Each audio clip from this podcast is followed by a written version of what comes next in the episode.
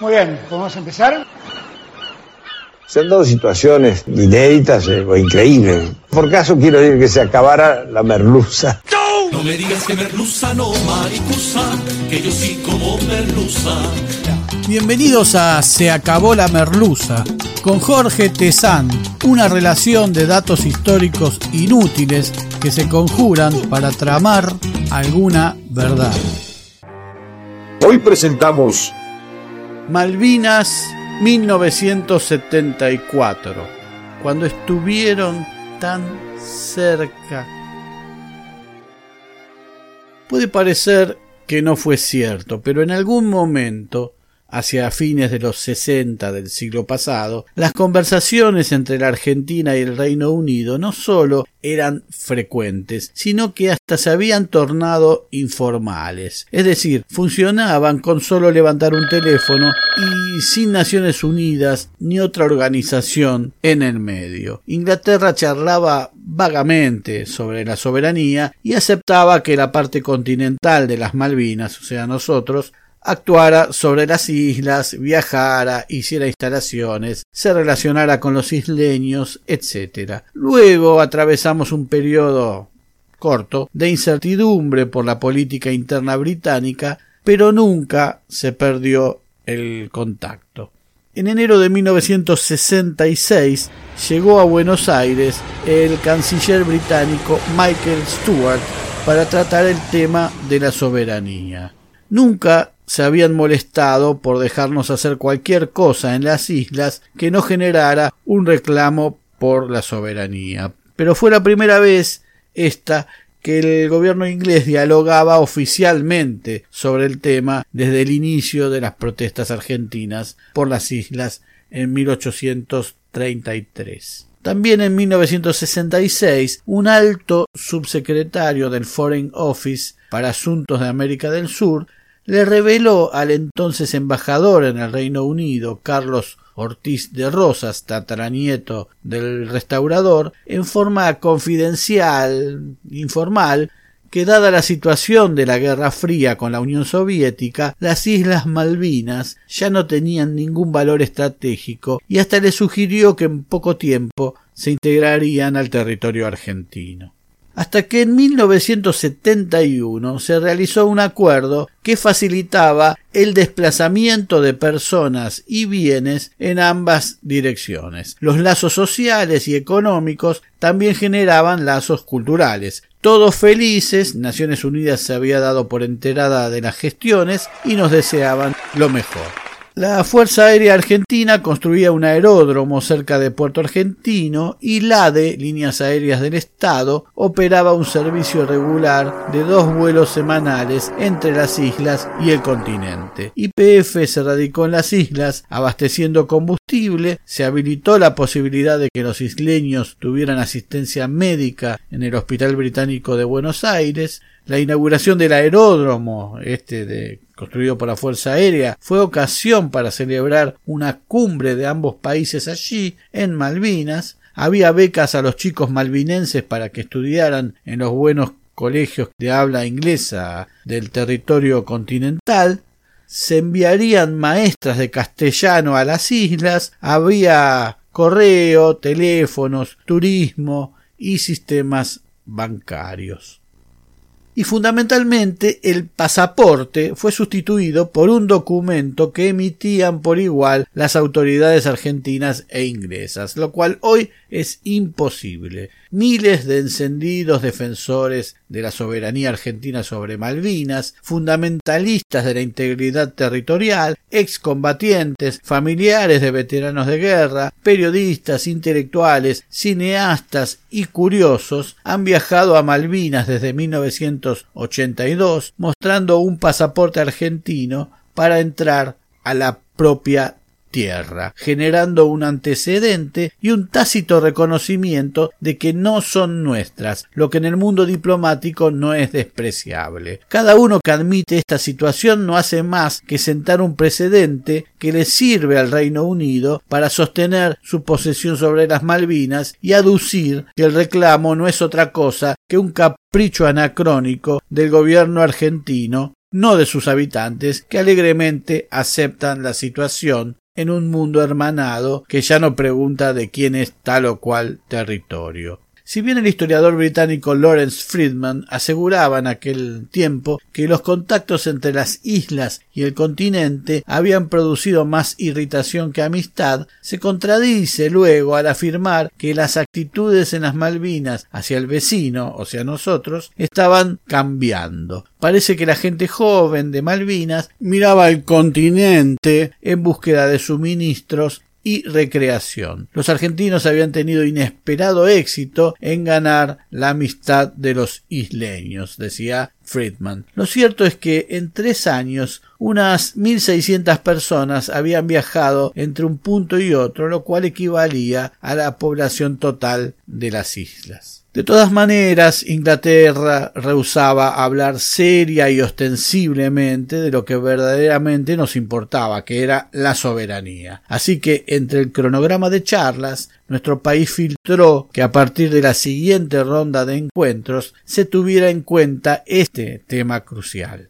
Pero Inglaterra que en realidad entonces estaba siempre más observada por las eh, instituciones internacionales como Naciones Unidas, volvió a adoptar una actitud evasiva que se mantuvo durante todas las reuniones de 1973. Ante esta situación, la Argentina desplegó una intensa gestión diplomática que determinó la aprobación de la resolución 3160 de la Asamblea General de las Naciones Unidas en diciembre de 1973 y en la que reconocía los continuos esfuerzos realizados por el gobierno argentino y declaraba la necesidad de que se aceleraran las negociaciones previstas en la resolución 2065 para arribar a una solución pacífica de la disputa de la soberanía existente. A partir de la firme actitud argentina y la visión ampliamente mayoritaria de la comunidad internacional,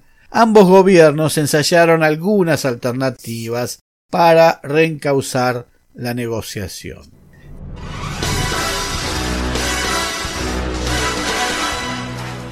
El 11 de junio de 1974, la Embajada del Reino Unido en Buenos Aires, actuando en el máximo secreto y por instrucciones del premier laborista inglés Harold Wilson, el entonces embajador británico James Hutton le presentó al entonces canciller argentino Alberto Viñes un bout de papier, que en francés quiere decir pedazo de papel, porque el francés era el idioma diplomático universal, que debía ser entregado al presidente Perón, en el que proponía comenzar a discutir las salvaguardias y garantías que se otorgarían a los isleños en la eventualidad de un codominio sobre las Islas Malvinas. La finalidad era resolver la disputa sobre la base de una soberanía compartida con la Argentina con la conclusión de un tratado que permitiese que los isleños se desarrollasen conforme a sus intereses. Decía el papel. El principal objetivo del gobierno de Su Majestad de entrar en negociaciones sobre la base de un codominio sería poner fin a la disputa sobre la soberanía mediante la aceptación de Argentina de una cosoberanía sobre las islas y que el resultado podría ser un tratado que resolviera la disputa anglo-argentina. Pero el verdadero trasfondo de la propuesta era económico. Por supuesto que a nosotros eso no nos importaba. Pero para la corona británica las Malvinas eran un barril sin fondo de dinero, un gasto, un fuerte déficit adicional, como dijera luego un presidente argentino. Entre 1974 y 1980, el precio del entonces principal producto de las islas, la lana, se derrumbó de modo tal que el PBI de las islas cayó un 25%. Las opiniones en Inglaterra estaban divididas. O se buscaba algún consenso de cogobierno con la Argentina, lo cual era sistemáticamente rechazado por los isleños, o se estudiaban posibilidades de explotación de otros productos en las islas, si es que los había. Algunas compañías petroleras habían ofrecido la búsqueda de este líquido oleoso en la zona de Malvinas, lo cual era una pista de que alguna idea tenían. A principios de 1970, el gobierno de Gran Bretaña encarga a un equipo encabezado por Donald Griffiths del Departamento de Geología de la Universidad de Birmingham un estudio sobre las rocas sedimentarias alrededor de las islas. El llamado informe Griffith llevaría unos años hasta obtener respuestas. Pero Perón estaba exultante con la intención británica. Le dijo a su canciller Viñes que la propuesta es muy conveniente y hay que aceptarla. Una vez que pongamos un pie en Malvinas, no nos saca nadie y tiempo después tendremos la soberanía plena.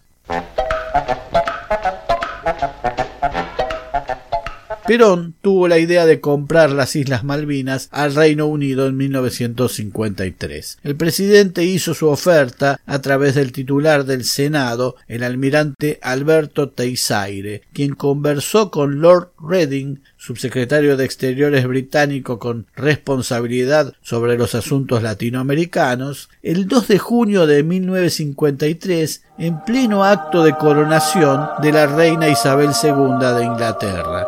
Dicha oferta fue rechazada por temor a que cayera el gobierno de Churchill. La respuesta de Inglaterra fue negativa por los mismos motivos que hoy aluden de respeto a la determinación del puñado de isleños que allí viven.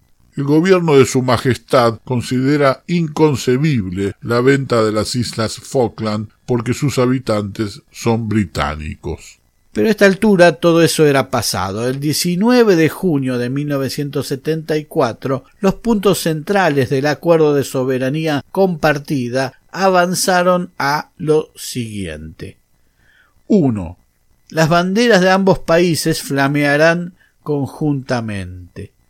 2. Las monedas argentina, británica y local tendrán curso legal en las islas con el tipo de cambio fijado de común acuerdo. 3. Los pasaportes y otros documentos para los nativos serán reemplazados por otro único que los administradores conjuntos determinen. 4. Serán administradores conjuntos el presidente de la Argentina y su Majestad británica. 5. Serán idiomas oficiales el español y el inglés, en los que serán redactados todos los documentos oficiales.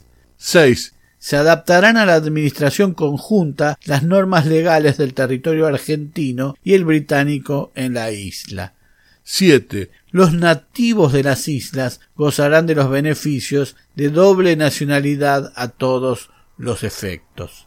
8. Alternativamente, cada uno de los administradores conjuntos designarán por el término de tres años al gobernador de las islas. El primero será designado por la Argentina y el secretario de la gobernación será designado por Su Majestad Británica. 9. Será propósito fundamental de la administración conjunta facilitar la gradual integración de las islas a la vida política, social e institucional de la Argentina. La nota agregaba que los consejos ejecutivo y legislativo no tenían inconveniente en que se examinaran con el gobierno argentino todo lo referente a las mencionadas salvaguardias y garantías para el codominio. Es decir, los isleños, a través de esos órganos, prestaban su conformidad. Pero doce días después del primer acuerdo, el presidente Perón tiene la mala idea de morirse. Transcurridas la conmoción, las exequias, la asunción del nuevo gobierno, ahora a cargo de la viuda de Perón, María Estena Martínez, el gobierno volvió a contactarse con Gran Bretaña por el asunto. Sin embargo, los ingleses desconocieron lo pactado un mes antes y se retiraron de la negociación. The number one selling product of its kind with over 20 years of research and innovation. Botox Cosmetic, out of botulinum toxin A, is a prescription medicine used to temporarily make moderate to severe frown lines, crow's feet, and forehead lines look better in adults. Effects of Botox Cosmetic may spread hours to weeks after injection, causing serious symptoms. Alert your doctor right away as difficulty swallowing, speaking, breathing, eye problems, or muscle weakness may be a sign of a life threatening condition. Patients with these conditions before injection are at highest risk. Don't receive Botox Cosmetic if you have a skin infection. Side effects may include allergic reactions, injection site pain, headache, eyebrow and eyelid drooping, and eyelid swelling. Allergic reactions can include rash, welts, asthma symptoms, and dizziness. Tell your doctor about medical history, muscle or nerve conditions including ALS or Lou Gehrig's disease, myasthenia gravis, or Lambert Eaton syndrome and medications, including botulinum toxins, as these may increase the risk of serious side effects. For full safety information, visit BotoxCosmetic.com or call 877 351 0300. See for yourself at BotoxCosmetic.com. Ya no habría soberanía compartida. Ante la virtual interrupción de relaciones, el gobierno argentino ordenó que el 10 de diciembre de 1974 se celebrase una reunión de gabinete en la Antártida. La presidenta de la nación y todos sus ministros emprendieron viaje primero a Río Gallegos y luego en un Hércules C-130 TC-64 hasta el continente blanco, sobrevolando las propias Islas Malvinas donde no pudieron aterrizar por las condiciones climáticas o porque así les dijeron que estaban las condiciones climáticas. De esa manera, la presidenta Perón fue la primera mujer en pisar la Antártida.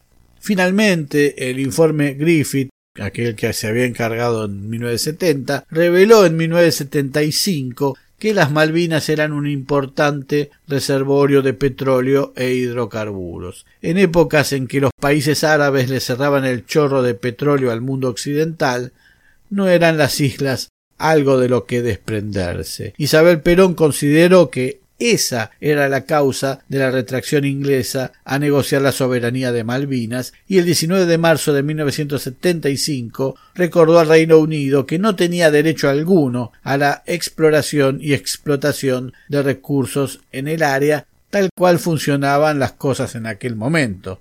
Pero al mes siguiente el hasta hace poco amistoso embajador británico informó a la Cancillería que ante cualquier ataque argentino a las islas su gobierno respondería con la fuerza militar. En noviembre de ese 1975, el nuevo canciller Ángel Federico Robledo pidió al Reino Unido tratar el tema de la soberanía. Las autoridades británicas informaron que Lord Edward Shackleton, un parlamentario con vinculaciones en la empresa Rio Tinto Zinc, dedicada a la detección y explotación de minerales en todo el mundo, visitaría las Malvinas en misión científica. La comisión Shackleton fue convocada por el primer ministro Harold Wilson y tenía por objeto evaluar las perspectivas económicas futuras de las islas y la necesidad de estimular vías alternativas de financiamiento como el petróleo y la pesca. Shackleton entendía que el Foreign Office no esperaba ningún informe positivo sobre las islas, lo cual volcaría la opinión hacia una eventual entrega a la Argentina. En un momento se pensó incluir a un argentino en la misión, pero Shackleton lo descartó. Ante el anuncio a la Argentina de la misión Shackleton, la Argentina reaccionó recordándole al Reino Unido las leyes de navegación por las aguas territoriales argentinas que entonces incluían las 200 millas alrededor de las Malvinas y sostuvo ante la ONU que ante la situación entre ambos países de de las negociaciones iniciadas meses antes por el mismo presidente Juan Perón, haría valer sus derechos en la forma que considerara más apropiada. El Reino Unido consideró que la respuesta preveía una acción unilateral de parte de la Argentina, ante lo cual la Cancillería Nacional no concedió el permiso oficial a la misión Shackleton. A fines de ese 1975, el otra vez nuevo canciller argentino Manuel Arauz Castex se reunió en París con su par británico James Callahan, quien le pidió iniciar conversaciones sobre cooperación económica. Arauz Castex estuvo de acuerdo, aunque le manifestó que por orden de la presidenta Martínez de Perón eso se haría si se incluía la cuestión de la soberanía.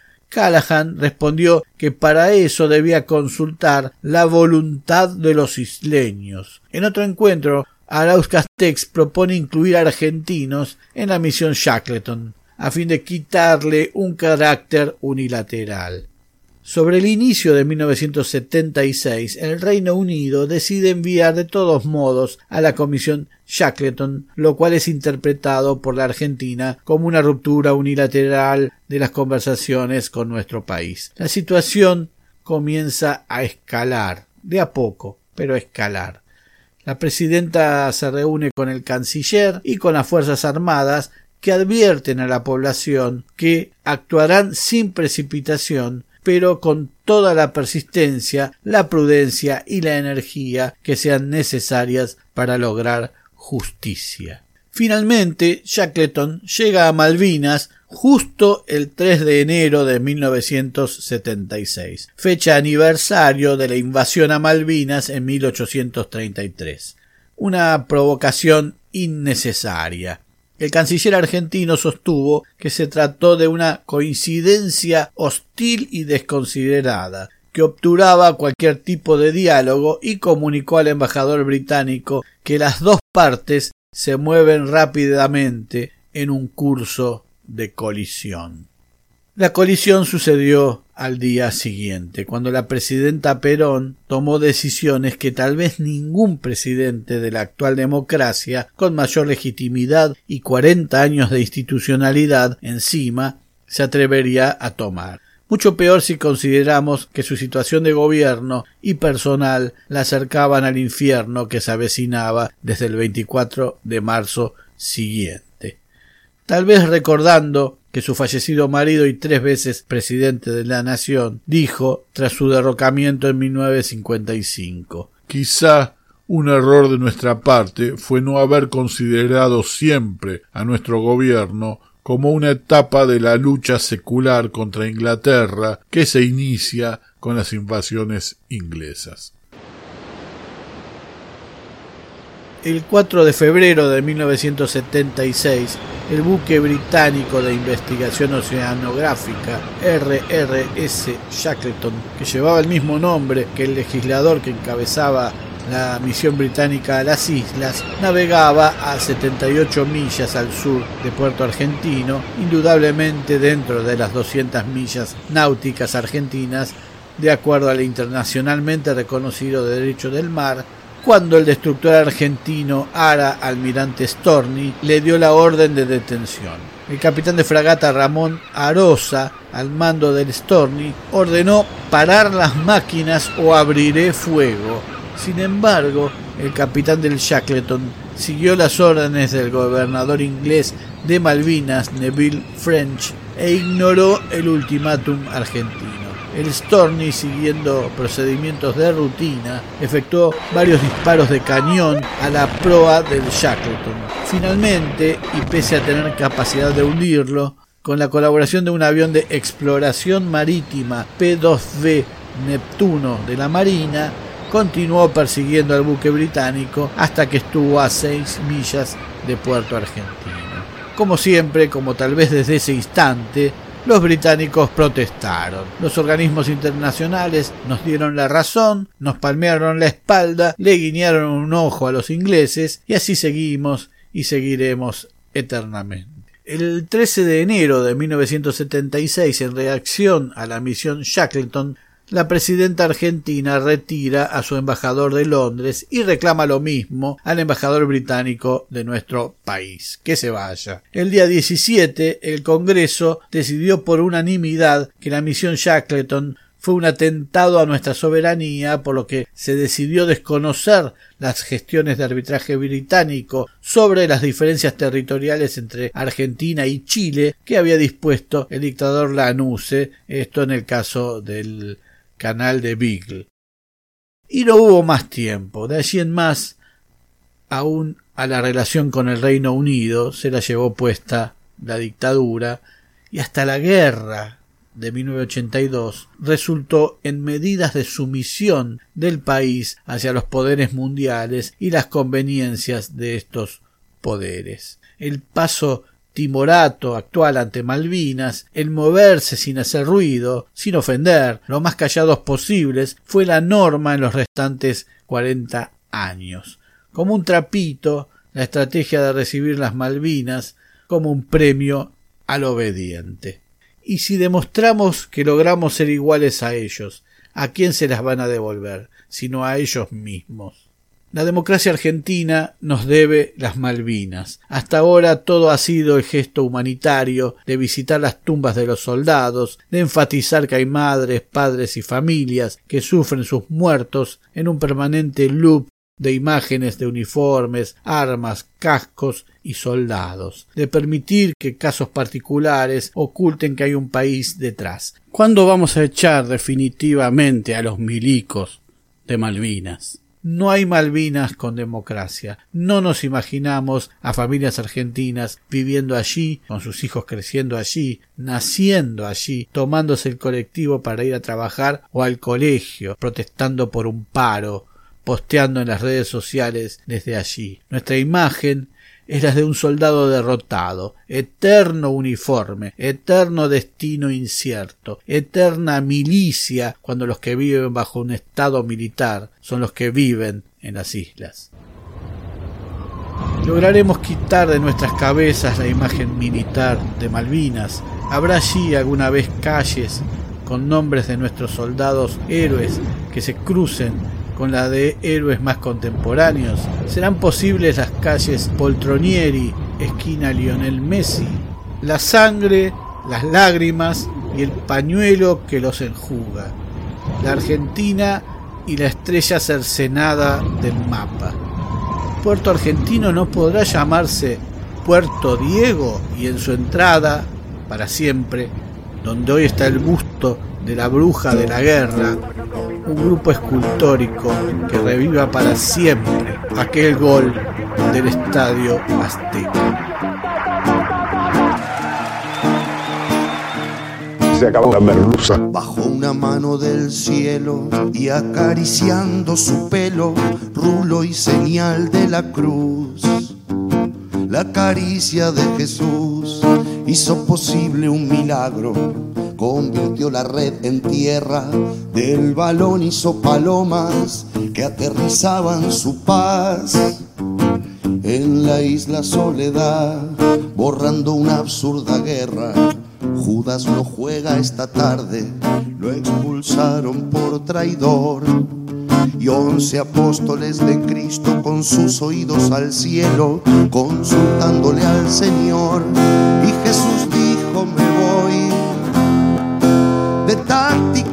Ya no hablo, pero un consejo les doy. La pelota siempre al 10, que ocurrirá otro milagro.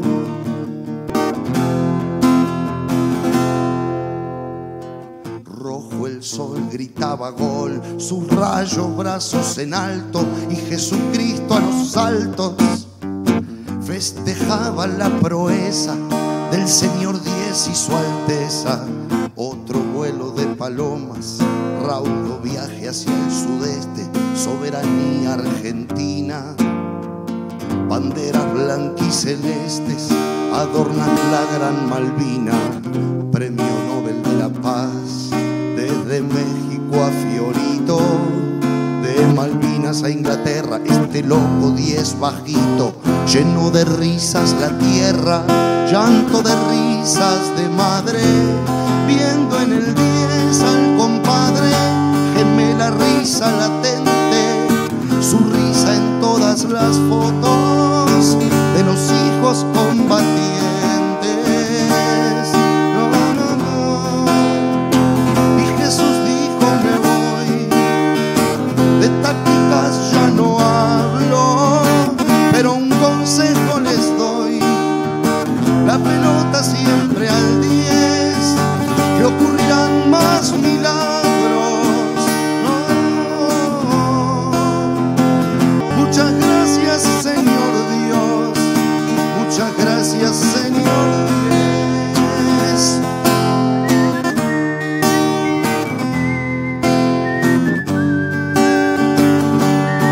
pronto nuevos capítulos de Se acabó la merluza. Se acabó la merluza es idea, redacción, recopilación y hace lo que puede Jorge Tezán. Muchas gracias.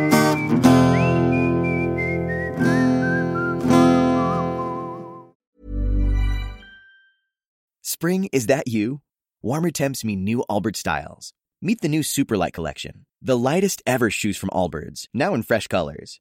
These must have travel shoes have a lighter than air feel and barely there fit that made them the most packable shoes ever. Plus, they're comfy right out of the box. That means more comfort and less baggage. Experience how Allbirds is redefining comfort.